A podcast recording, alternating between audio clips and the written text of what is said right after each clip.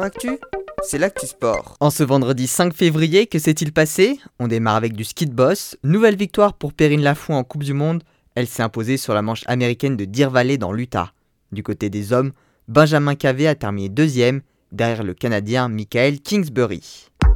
En ski alpinisme, l'étape individuelle de Coupe du Monde à Flaine, en Haute-Savoie, a été remportée par Axel Gachet-Mollaret chez les femmes et Thibaut Anselmé s'est classé deuxième derrière l'Italien Matteo Eindalin chez les hommes.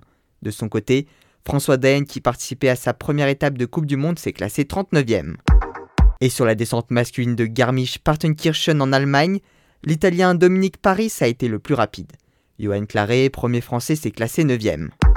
On passe au handball et la reprise de la Ligue des Champions avec les matchs en retard. Le HBC Nantes s'est incliné 28 à 30 face aux Slovènes de Selge.